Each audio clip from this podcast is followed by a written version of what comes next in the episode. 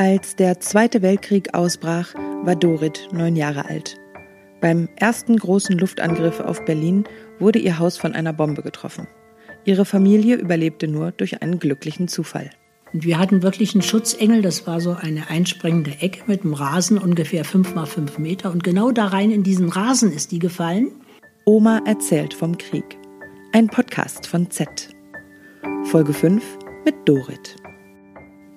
Mein Name ist Dorit. Ich bin 1930 geboren in Berlin.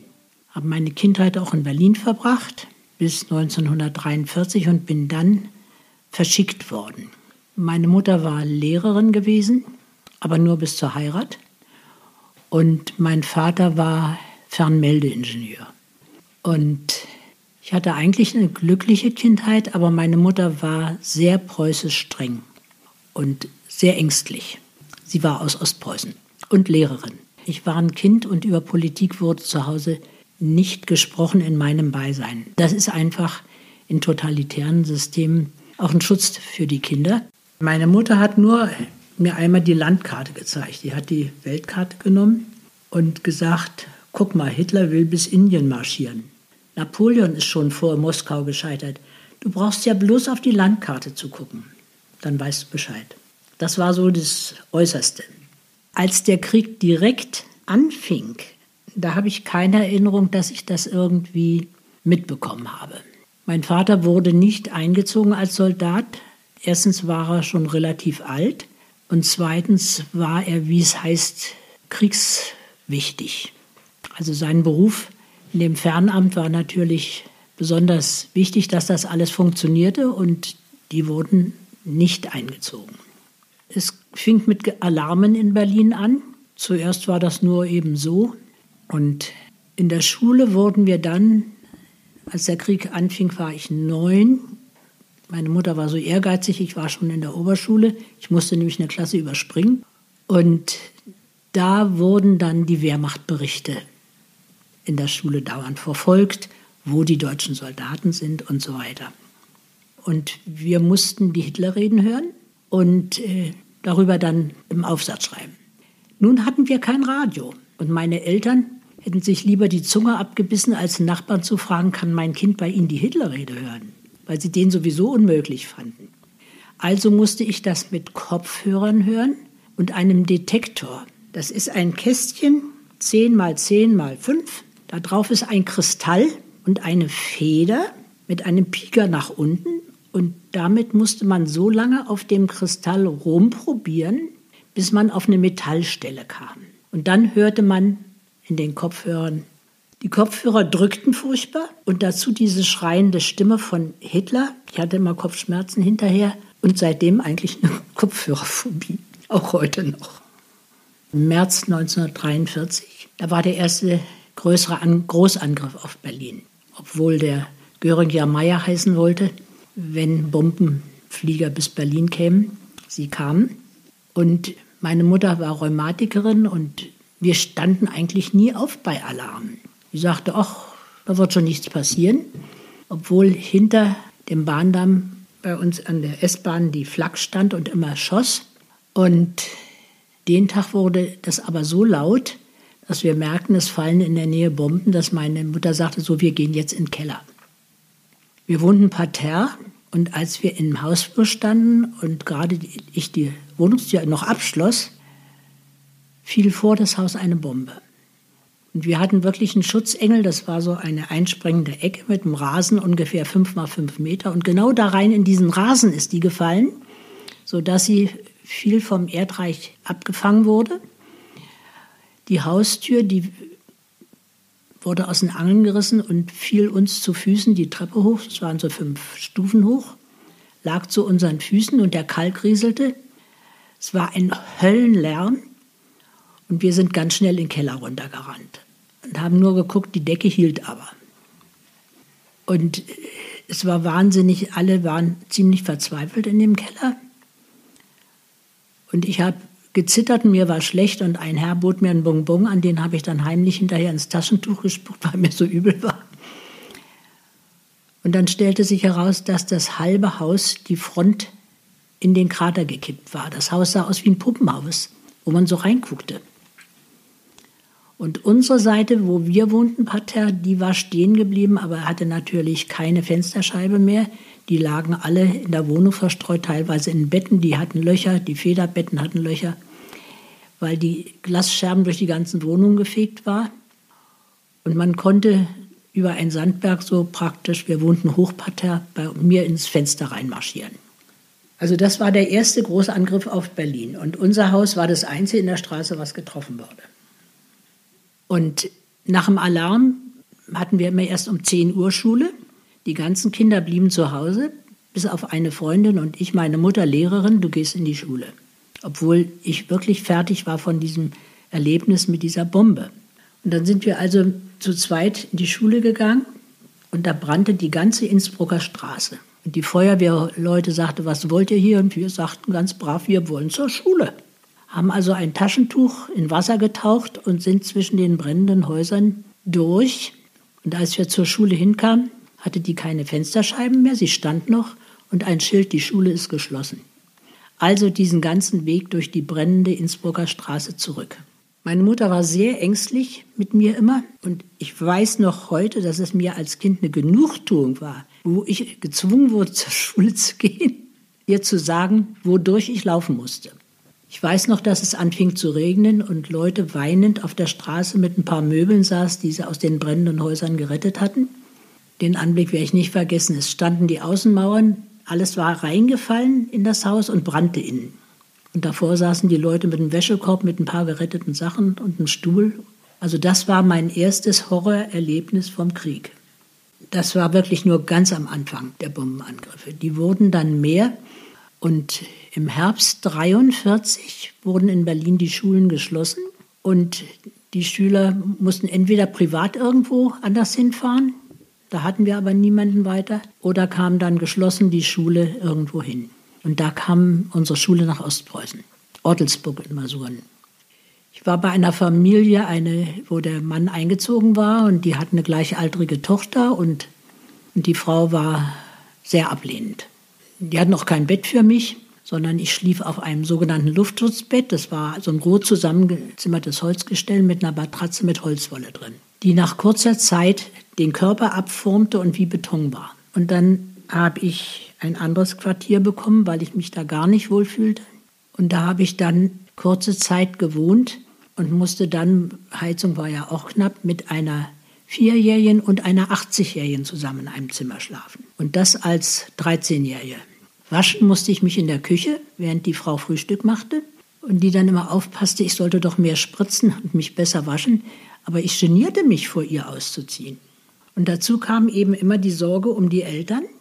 In Berlin dauernd Alarme und man wusste nie, haben sie überlebt, steht noch alles. Und diese dauernde Angst, die lähmte einen natürlich. Und ich hatte Glück, mein Vater konnte sofort nach dem Alarm, waren alle Leitungen gesperrt, alle Fernsprechleitungen. Aber weil er im Fernamt war, konnte er sofort, wenn die Entwarnung war, schnell anrufen und sagen, alles in Ordnung. Und dadurch war ich immer beruhigt, während andere dann auf die Briefe warteten, ob die Eltern noch leben. Und das ist natürlich ein unheimlicher Druck. Dann bin ich in ein, nochmal in ein anderes Quartier gezogen, weil ich mit der 80-Jährigen, da waren wir von 43, also ich habe zuletzt bei einem Pfarrer gewohnt, der eingezogen war, der Soldat war. Und da ging es mir wirklich gut. Die Frau war sehr nett und mit den Jungs kam ich gut zurecht. Mit dem einen habe ich hinter dem Fliederbusch die erste Zigarette geraucht, weil wir in der Schule probieren wollten, ob Zigarettenrauch durch die Gasmaske geht. Ja, da waren wir, bis wir nachts die Kanonen von der zurückkehrenden Front, rückgehenden Front hörten. So lange haben die uns da gelassen. Sommer 44. Da haben wir nachts schon die Kanonen gehört. Aber unser Direktor sprach ja noch vom Endsieg. Und dann haben sie uns zurückgeholt und dann wurde die, die Schule geschickt in die Gegend von Prag. Na, meine Mutter hat gesagt, ich bin doch nicht verrückt. Ich sehe doch, wie es läuft. Von der Schule wirst du abgemeldet. Meine Freundin, die ist mitgegangen nach Prag, die Mutter kümmerte sich nicht. Und die ist mit ihrem kleinen Bruder nach dem Kriegsende von Prag bis Berlin durch alle Zonen, russische Zone und, und, und, nach Hause gelaufen, drei Wochen lang, als 14-Jährige. Und dann war ich in Cottbus bis 45, bis Februar. Dann brauchten sie die Quartiere, die wir hatten. Also Februar 45 wieder nach Berlin zurück und hier den ganzen Endkladderadatsch mitbekommen. Ja, es waren ja dauernd Großangriffe. Und mein Vater, der war in Friedenau in einer Nebenstelle vom Fernamt, das war geheim im Bunker. Und in den letzten Kriegstagen haben die gesagt, geheim oder nicht, wir holen unsere ganzen Angehörigen in diesen Bunker. Wir haben also die letzten Kriegstage alle in dem unterirdischen Fernamt gelebt und sind nur ab und zu nach Hause gegangen. Das war so eine Viertelstunde weg. Mein Vater musste dann in Dienst nachts und da waren dann schon, wenn wir da unterwegs waren, waren schon die Flugzeuge über uns. Und die warfen Leuchtkugeln, damit das ganz hell wurde, denn es war ja Verdunklung, die Stadt war ja dunkel. Und wie oft ich da gerannt bin und die Flugzeuge, die feindlichen, schon über einem waren und Bomben warfen, es war grauenvoll. Und da haben wir dann auch das Kriegsende erlebt. Alle im Keller. Dann kam noch ein Anruf, mein Vater soll ins Fernamt kommen, das Fernamt verteidigen. Und meine Mutter sagt, du gehst nicht. Also die Rheinstraße, Hauptstraße lang war schon Gefecht und da sollte mein Vater durchlaufen bis zur Winterfeldstraße. Und da sagte meine Mutter war in solchen Dingen sehr mutig und die hat gesagt, du kommst überhaupt nicht an, du gehst nicht. Und da ist mein Vater auch geblieben und das hat ihm das Leben gerettet. Er riskierte natürlich wegen Verweigerung erschossen zu werden. Aber bei dem Chaos, naja, und irgendwann polterte dann ein Russe die Treppe runter. Und da kam noch ein Anruf vom Fernamt und da sagte mein Vater nur, ich kann nicht reden. Und da wussten die ja dann Bescheid. Und dann hieß es, wir müssen aus dem Keller raus. Und dann winkte uns ein Russe raus, den sehe ich heute noch vor mir. Lederuniform, Maschinenpistole unterm Arm, am Arm mehrere Armbanduhren übereinander und eine Flasche 4711 in der Tasche oben. Und der winkte uns aus dem Keller, tat uns aber nichts. Und dann sind wir nach Hause. Und da war es sehr chaotisch in der Wohnung. Da waren die Russen auch schon gewesen. Da war alles durchwühlt, die ganzen Schränke leer gemacht. Vieles war weg. Und dann haben wir Anfang, angefangen aufzuräumen, den Schutt und was so drin rumlag. Und dann plötzlich kam jemand und sagte, nach einer Viertelstunde müssen wir die Straße räumen, hier kommt der Gefechtsstand rein. Also wieder schnell ein paar Sachen zusammengegriffen und losgelaufen. Dann sind wir bis Feuerbachstraße gelaufen. Da lagen auf der Straße auch schon Tote vom Kampf. Und dann haben wir zehn Tage in einem Kohlenkeller sieben Leute auf fünf Matratzen gelebt. Und nachts, wenn Russen, wenn es draußen laut wurde, einmal kamen Russen in den Keller, das übliche Frau komm, holten zwei Frauen raus. Meine Mutter hat mich immer versteckt. Wenn wir nachts irgendwas auf der Straße hörten, sind wir aus dem Hintereingang raus und in eine Ruine rein.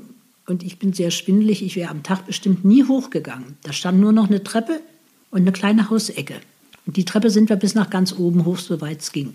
Und da haben wir gesessen, bis Ruhe war. Und dann sind wir wieder runter in den Keller. Und dann hörte man nachts natürlich die Schreie.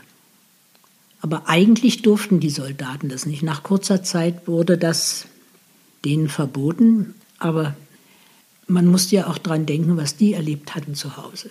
Meine Eltern waren sehr tolerant. Meine Mutter sagte, wer weiß, was die zu Hause bei sich erlebt haben. Es entschuldigt sie nicht, aber es wundert einen nicht, sagen wir mal so. Und was mich am meisten erstaunt hat, am 8. Mai war der Krieg ja zu Ende. Und es war ein großes Aufatmen. Schlafen können, nachts schlafen können, als sich das mit den Russen etwas beruhigt hatte.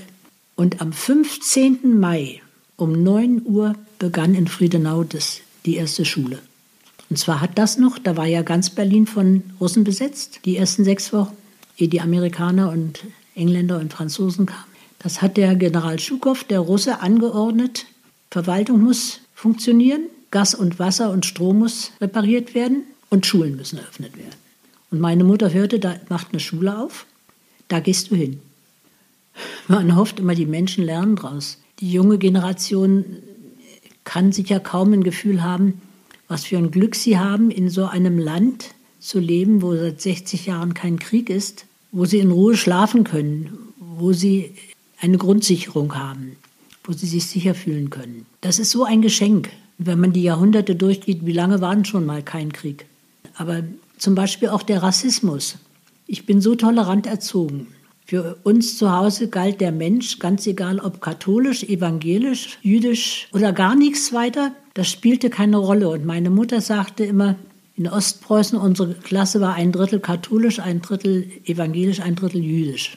Wir haben alle Feiertage gehabt und haben uns alle verstanden. Und die Religionslehrer, wenn wir Religion hatten, dann ging der Kaplan, der Pfarrer und der Rabbi in der Pause gemeinsam auf dem Schulhof und unterhielten sich und dann ging jeder in seine Klasse. Man kann versuchen, der jungen Generation eine Vorstellung zu geben von den Verbrechen der Nazis, von dem, was Krieg bedeutet, was für Kummer. Ich kann kaum die Kriege in Syrien und so aushalten, weil ich immer an die Frauen und Kinder denke, die damit nichts zu tun haben und am meisten leiden drunter.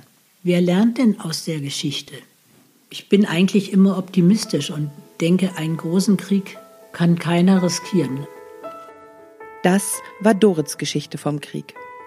Meint ihr auch, dass die junge Generation nicht weiß, wie viel Glück sie hat, noch nie Krieg erlebt zu haben? Schreibt mir auf Facebook oder Twitter, was ihr an Dorits Geschichte am interessantesten fandet. Und wenn ihr noch mehr hören wollt, klickt rein unter www.ze.tt/podcasts. Das war die vorerst letzte Folge von Oma erzählt vom Krieg. Vielen, vielen lieben Dank fürs Zuhören und eure Unterstützung bei diesem spannenden Podcast-Projekt. Danke und tschüss, sagt Jessie.